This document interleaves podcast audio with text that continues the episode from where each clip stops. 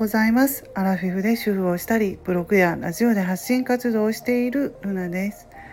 今日は1月の7日金曜日朝7時30分の収録となります、えー、今日もねむちゃくちゃ寒いんですけどやっぱりね昨日も寒いと思っていたら関東の方ではね東京ですよね。雪が10センチも積もっているということでねもう事故が結構ね800件かなんかすごい数起きてるっていうので朝ニュースを見ました。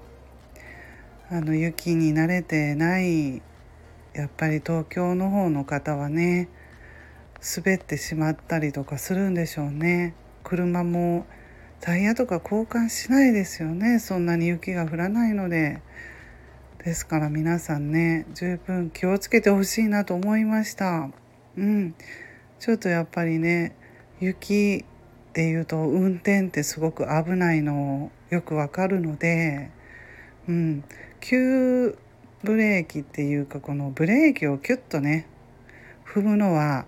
あの滑ってしまうから危ないからやっぱり徐々にねブレーキを踏んでいくとかちょっと気をつけないとね危ないですね。はい。っていうことで昨日も寒いっていうのもあったんですねこれ肩こりとか首こりとかひどかったんで。うんまあ、年賀状を作るのにパソコンを長時間していたっていうのもあったけれどもやっぱりちょっと寒いっていうのもあって調子も悪いっていう感じだと思います。まあそれなのにね今あの息子のねちょっとあの書類関係福祉の方のね書類関係でちょっと提出を求められていてそれをやってるんですけどそれも細かい字でねずらーっと書類を書いていかないとダメっていうことでねまあそんな調子の悪い中昨日からまたその書類を書いたりとかやっています。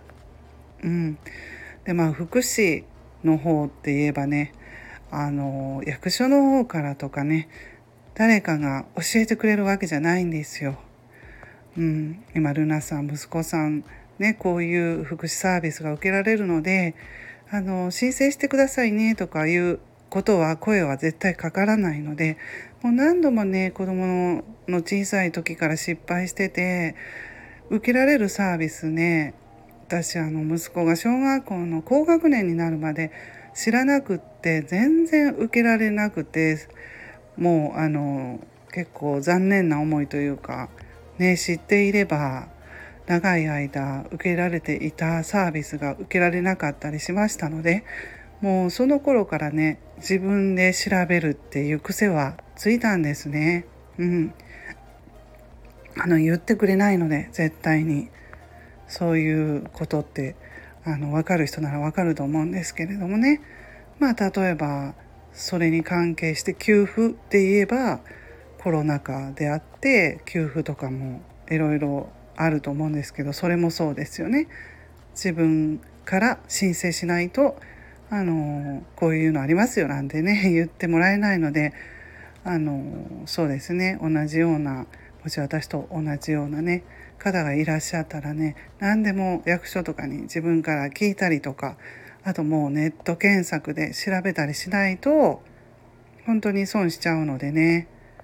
はい。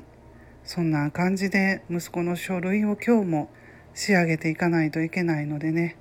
まあ、肩とか凝りますけれどももうこれは提出期限があるので頑張ろうと思います。皆さんね今日も本当に寒いので体調には十分気をつけてほしいと思います。それではこの辺で終わります。ルナの独り言ラジオルナでした。